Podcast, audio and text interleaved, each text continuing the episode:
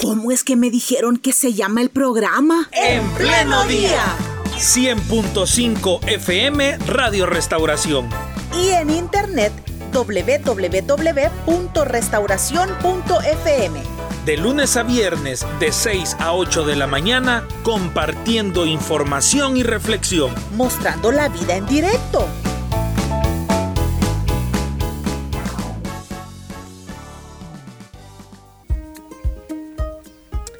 Vamos a tratar en esta mañana un tema muy familiar. Vamos a hablar de la relación con hijos de padres separados. ¿Cómo es que no se debe de perder el respeto? Nos acompaña el pastor Mario Roque. Él es pastor de la filial de Misión Cristiana Elim en el departamento de Sonsonate. Buenos días, pastor. Bienvenido a En Plena Charla de En Pleno Día. ¿Qué tal? Un gusto, hermanas, poder saludarles. Aquí estamos, gracias al Señor, estamos bien y contentos por la oportunidad que hoy tenemos de poder conversar con ustedes en esta mañana. Muy bien, me imagino, pastor, que dentro de la misma iglesia se dan estas situaciones de tener hogares que están experimentando relaciones en donde quizás las parejas ahora venían de tener una relación anterior y tienen sus hijos, hijos que nacieron de la relación anterior, pero ahora ya con nueva, una nueva pareja han llevado a sus hijos a casa y los hijos, las hijas están viviendo con el padrastro o la madrastra. En este caso, pues ayúdenos a usted a tener las recomendaciones a la luz de la palabra de Dios cómo es que no debemos de perder el respeto en los hogares. Sí, hermana Carla, eh, eh, la verdad que es un tanto complejo el, poder crear una nueva relación de pareja ante el fracaso de aquella primera ilusión, ¿no? Eh, de por sí, nosotros sabemos que las relaciones dentro de un matrimonio, dentro de un hogar, no dejan de ser siempre tensas, eh, tienen sus desafíos, tienen sus retos, sus complicaciones. Em, y hay un proceso de aprendizaje en cada una de estas relaciones de hogar y de familia. Eh, por eso que muchas veces em, eh, los matrimonios tienden a fracasar porque no son capaces de poder acoplarse adecuadamente el poder solventar los desafíos, las dificultades que presenta el matrimonio, el hogar, y terminan en una ruptura. El asunto es que las personas eh, tienen el derecho de rehacer sus vidas de hogar, de familia, y en ese anhelo y en ese deseo es que se eh, aventura y se inicia una, una nueva relación. El, asunto es que esta nueva relación eh, será mucho más compleja que la primera, especialmente si en esta ya hay hijos de por medio. Eh, uno puede llegar a pensar que mm, tenemos de nuestro lado una gran ventaja y es la experiencia que se adquirió, eh, por supuesto, una experiencia dolorosa, y uno puede llegar a creer que esta experiencia le va a ayudar para no cometer eh, los errores del ayer. Y efectivamente así puede llegar a ser, eh, porque uno aprende de las experiencias. El asunto es que al formar un nuevo hogar, una nueva familia, las, los retos son nuevos, las situaciones con las cuales uno se va a ver envuelto eh, cambian. El panorama de la familia, el contexto de la familia, tiene sus propias particularidades, entonces de las cuales uno generalmente no, no está preparado, uno trae un contexto de lo que significa una familia, pero si ahora iniciamos una nueva relación y hay hijos de por medio que no son hijos exclusivos, es decir, hay hijastros, eh, eso hará mucho más es desafiante el poder hacer que la relación salga a flote y permanezca. Por ello entonces es que se hace necesario estar preparados y no basta tan solamente eh, ese nuevo amor que se ha desarrollado, esa nueva ilusión que se ha establecido, eh, va más allá de, de, ese nuevo contacto, de esa nueva química que uno encuentra en otra persona. Uno debe de considerar eh, muchos factores. dentro de ellos es cómo acoplar adecuadamente a, a los hijos eh, que van a tener como figura no al padre biológico, no a la madre biológica. Entonces eh, se necesita de alguna forma el poder tener algunas líneas eh, de comprensión que nos dan de ayudar para que podamos em, acoplarnos adecuadamente en esta nueva relación. Y justo, pastor, cuando hablamos de separaciones, los hijos son los que eh, tienen el mayor impacto, ¿verdad? Y a veces son los que menos eh, tienen el espacio para expresarse. Leyendo un poco de, un artículo acerca de las separaciones, compartían en este artículo de familias que uno de los errores más comunes, más frecuentes, de padres separados es el hecho de hablar mal de, del otro frente a sus hijos, es decir, que la mamá hable mal del papá, que el papá hable mal de la mamá. ¿Cómo podemos, eh, pastor, tener una perspectiva diferente para aquellos padres de familia que se encuentran en esta situación, verdad? Y eh, cambiar la forma de pensar para comenzar a cambiar el hábito el mal hábito de hablar mal del papá o de la mamá de, mis hijos. Sí, eh, hermana, lo que sucede es que indiscutiblemente eso refleja una carencia de, madurez en, los padres. Eh, es que lo que sucede es que mm, generalmente uno le cuesta crecer en madurez de, comportamiento, de, conducta. Casi siempre uno crece en edad, eso, es inevitable, ¿no? Y cuando uno no crece en, la madurez, eh, no va a ser capaz de poder ah, adecuarse a, los, a las nuevas realidades que la vida le presenta. Entonces, eh, indiscutiblemente, por el bien, y, y, ese es el punto, creo yo, que no se trata solo de un desahogo personal, no se trata solo de que a mí me hicieron daño y por eso yo voy a hablar mal de, aquella persona que me dañó, sino que se trata de entender que mm, yo estoy afectando a mis hijos cuando yo hablo mal de aquella persona que, digamos, un día yo amé con todo mi corazón.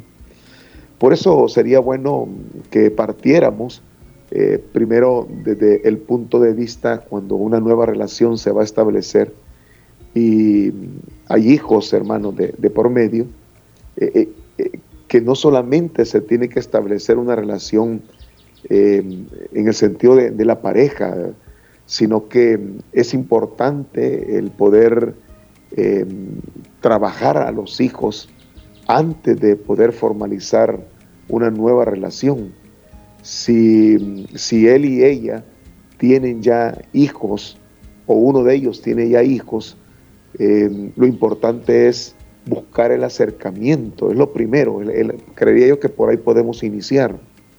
Eh, antes de establecer un, futuro hogar, eh, se necesita también tener ese contacto porque uno de los más grandes errores en las nuevas relaciones o en los hogares mixtos, como generalmente se le conoce, o combinados, es que eh, sí se llegan a conocer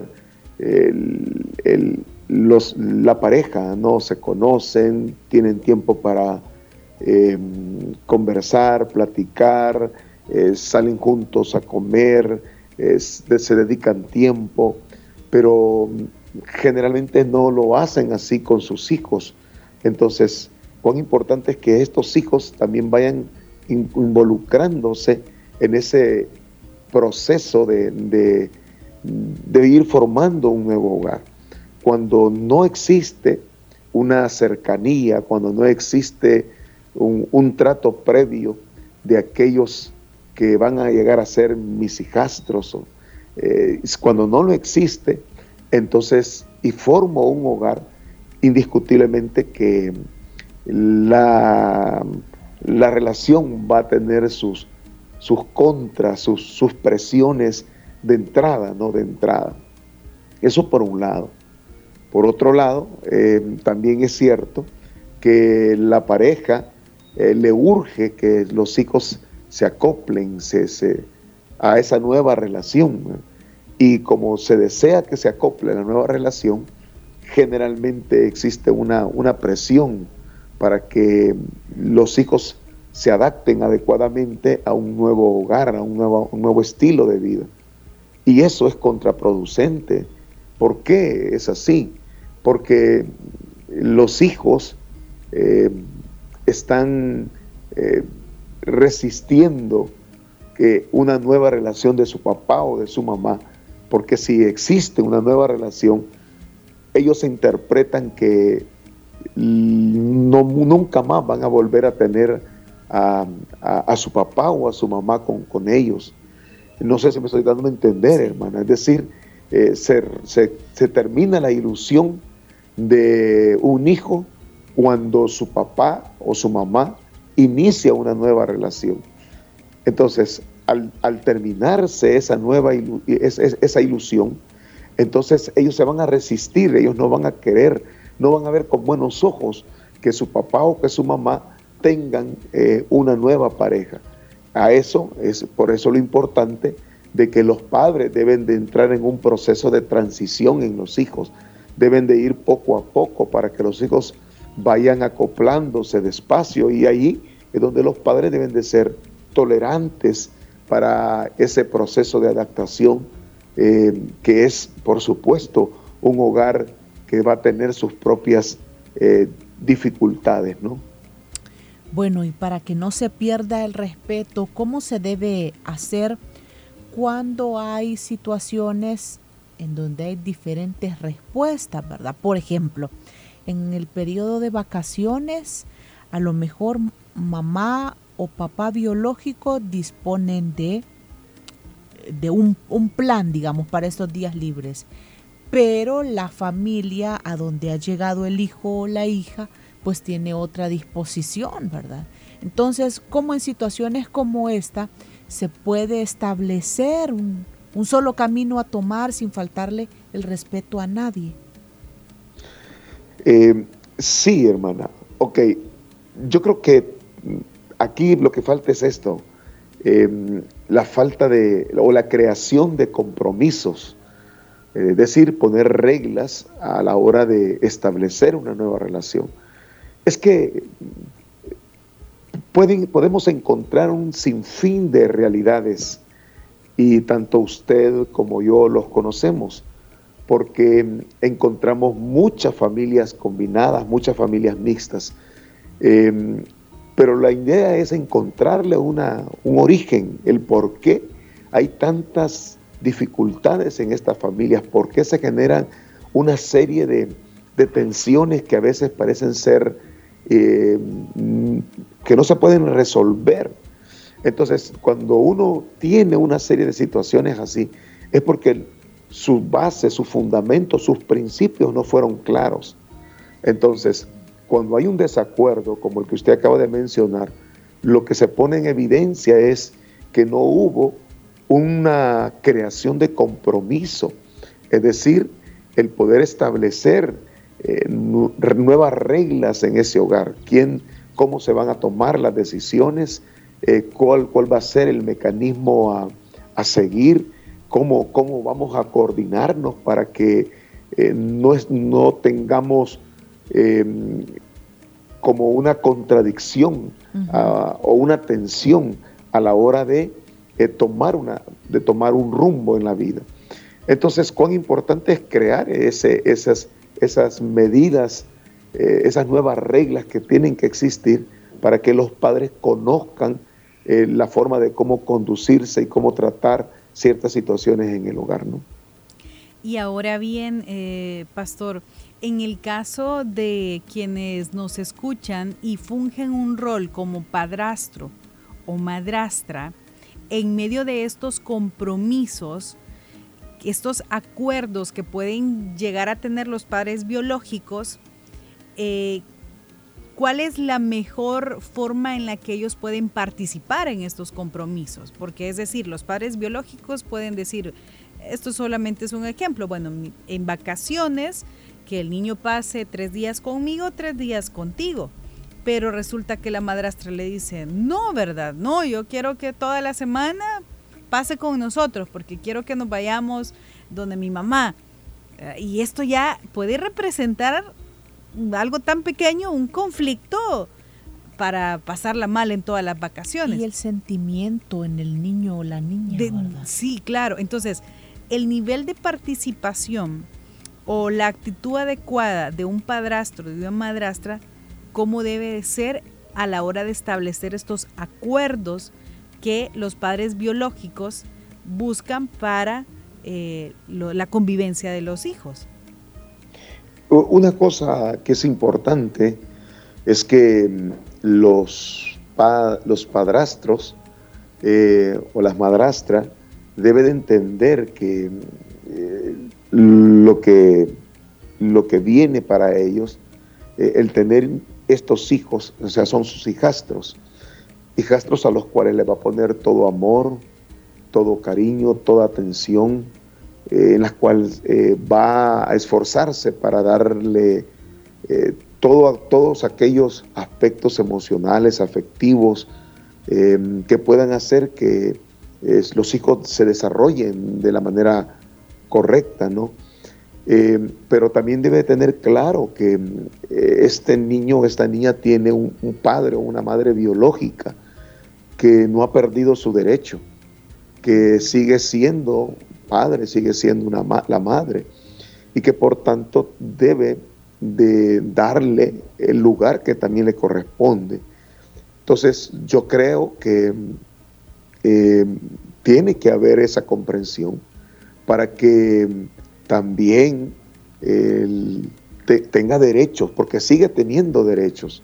O sea, el que un matrimonio se, se disuelva eh, y que los hijos queden eh, ya sea con él o con ella, no significa por ello que el que no tiene los hijos ya no tiene derechos. Sigue siendo el progenitor. Delante de la ley tiene todo, todos los derechos. Ya no se diga delante de Dios el deber de poder suplir aquellas necesidades que puedan estar a su alcance. Entonces, al tener siempre ese derecho, que es un derecho eh, que no se puede negar, que no, se, no va a desaparecer. Entonces es bueno que, esta nueva relación, que, la madrastra o el padrastro entiendan eso y que por, el, por la salud del hijo o de la hija eh, se debe de llegar a un acuerdo para compartir el tiempo con, ellos de una manera sana para favorecer la vida emocional de, los hijos. Y es que aquí estamos tocando un punto y por supuesto eh, tengo que aclararlo.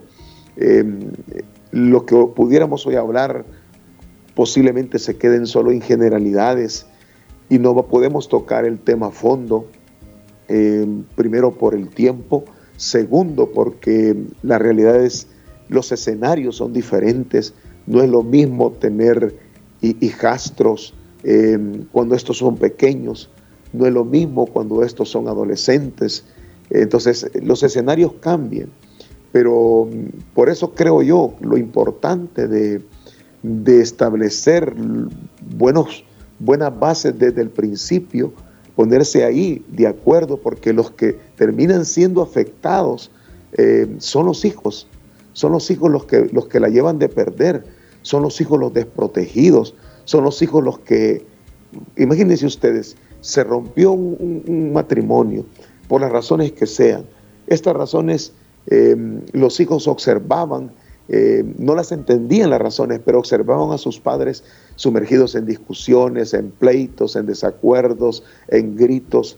Entonces, eh, ellos observan ese, ese matrimonio conflictivo. Se rompió ese matrimonio.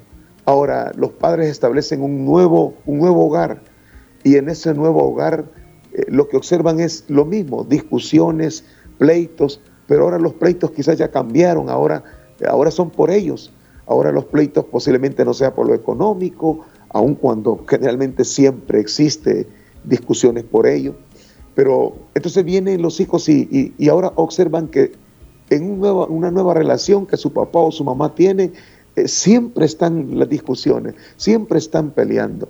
Entonces, ellos se sienten frustrados, ellos se sienten desprotegidos, ellos se sienten culpables porque pueden pensar que son el origen de los pleitos de sus padres. Entonces, cuán importante es que en esta dinámica del matrimonio, del nuevo matrimonio, eh, los padres tengan la, seriedad y la madurez de proveer a sus hijos una protección emocional fuerte, donde no sean ellos los, los que terminen pagando los platos rotos, porque así sucede generalmente. Ellos son los que vienen a pagar las frustraciones de las malas relaciones de los padres. Pastor, nos hacen una consulta a través del Facebook Live. ¿Qué orientación le podemos dar a una abuelita que se ha quedado con una niña cuya mamá la dieron por desaparecida? Entonces la abuelita se ha quedado con la niña. ¿Qué recomendaciones le podemos dar a ella para generarle pues en la medida de lo posible el ambiente más adecuado. Ok, este, por supuesto hermana, eh, hay que tener otras valoraciones, porque dependiendo de, de la amplitud del caso, así va a tener que ser también la orientación. Pero yo solo pienso, bueno, si la abuelita hoy es responsable eh, de, esta niña, eh, ¿dónde está el papá? O sea, desconozco ese contexto. La mamá ha, desaparecido, la mamá no está, eh, pero ¿y el papá? O sea, ¿cuál, cuál fue la, la situación? Yo quiero pensar entonces que la mamá se dejó con el papá, quizás ya, no, ya se perdió todo contacto y ahora es la abuelita la que está como la tutora o la responsable de, de, su nieta, ¿no? Si no hay, si, si, la, si la abuela puede hacerle frente a la crianza, eh, a la formación de su nieta, pues magnífico, qué bueno que así sea, ¿no? Porque su nieta se ha acoplado a la figura de la abuela, eh, que nosotros le podemos llamar así, ¿no? Es, es, es, la abuela, pero para la niña, la mamá viene, la abuela viene siendo la mamá. Entonces, eh, si la abuela puede eh, acoplarse, darle todas las necesidades que un niño necesita, ¿no? O tiene, desde lo económico hasta la formación de su carácter, qué bueno, yo, yo felicitaría a esta, a esta abuela, a esta persona, por asumir este reto, el cual no es desde ningún punto de vista fácil ni sencillo, eh, dado a todo lo que estamos hablando, ¿no? Es, no es fácil poder formar a un niño, es, es sencillo darle de comer, eh, es fácil vestirlo, eh, en, en, términos así generales, ¿no? Pero no es lo mismo formar a un, a un niño, no es lo mismo instruirle, enseñarle sobre la vida.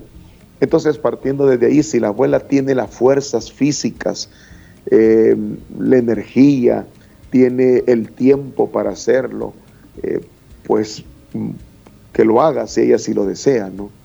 Pero si no tiene las condiciones eh, para poder enfrentarse a este reto, creería yo que lo más sano es buscar al padre de la niña y, pedirle a él el socorro y la ayuda para poder criar a, esta, a, esta, a, este niño, a esta niña.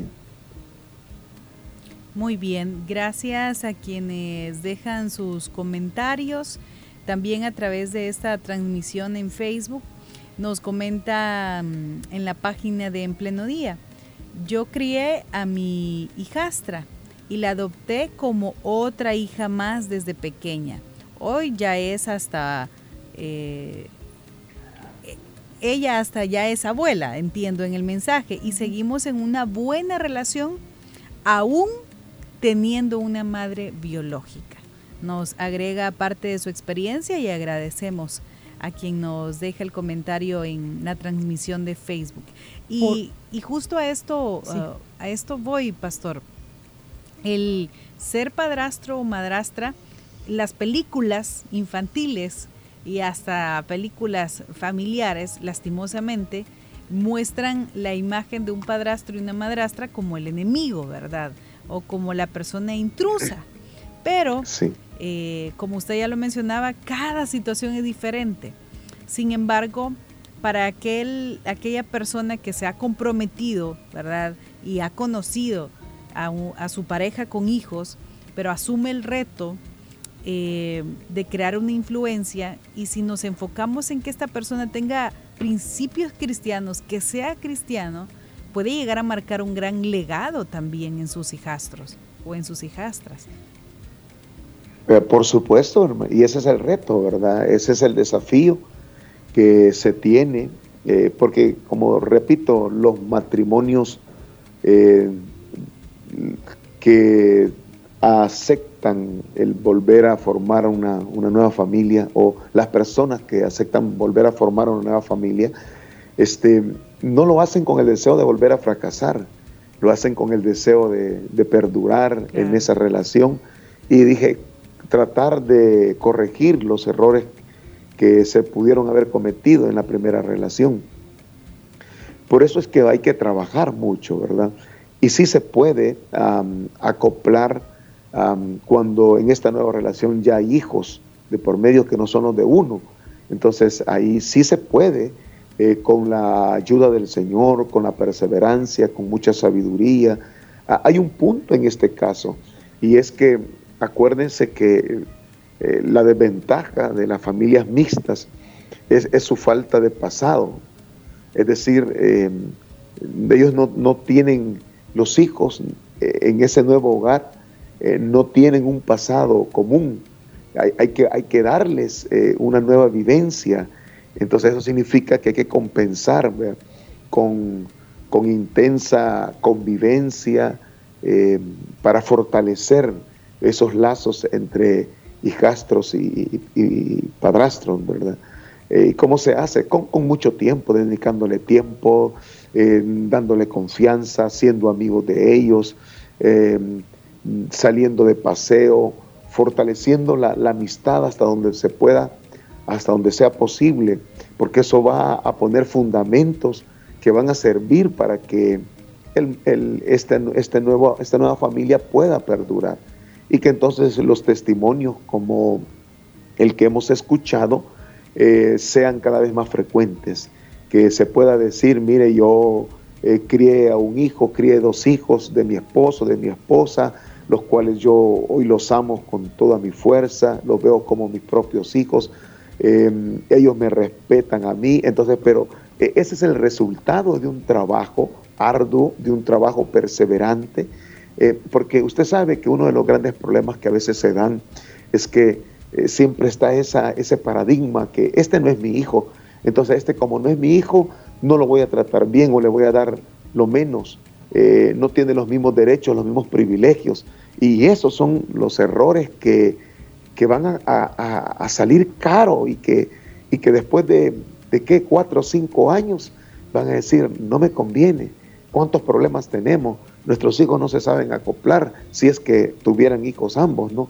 Entonces, eh, el reto es encontrar la guianza en el Señor, el reto eh, es el, poder tener buenas bases desde el principio. Y de aquí viene el punto de la necesidad de la orientación pastoral, de la consejería pastoral, que pueda advertir sobre mm, aquellos peligros que un corazón enamorado no es capaz de ver, ¿verdad? Un corazón ilusionado nuevamente no es capaz de contemplar de esos retos que se tienen que enfrentar.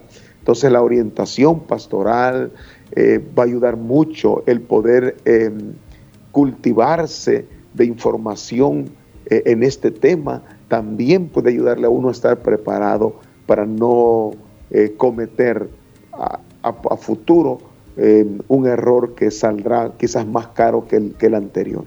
Muy bien, es un proceso. Gracias, Pastor Mario Roque, por habernos acompañado en esta mañana. No, gracias a ustedes, hermana, por la confianza y por la oportunidad que hemos tenido de conversar y de transmitir estos sencillos consejos a nuestros oyentes. Buscar la consejería siempre será una buena alternativa y como usted lo mencionaba, pastor, envejecer es inevitable, ¿verdad? Pero madurar ya es opcional y es lo que debemos procurar, lo que debemos intencionar eh, para darle siempre a los niños y a los adolescentes un ambiente familiar donde se reflejen los valores de Dios. Así que gracias por este tiempo y gracias a todos aquellos que han estado conectados y han dejado sus comentarios. Así es, mañana venimos con más de su programa en pleno día. Aquí les vamos a estar esperando. Mientras tanto, continúe con la programación de Radio Restauración. Feliz día. Bendiciones.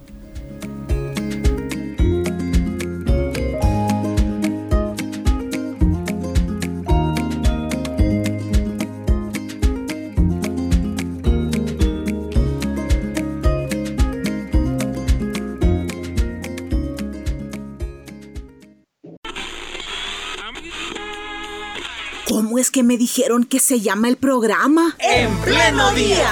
100.5 FM Radio Restauración. Y en internet www.restauración.fm.